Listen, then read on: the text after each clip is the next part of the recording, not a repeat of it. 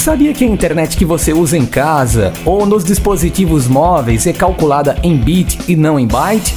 Então, devemos dizer que a nossa internet é de 1, 2, 3 ou mais megabits por segundo. Dicas do professor Ezio Kennedy, na Paraíba Web Rádio.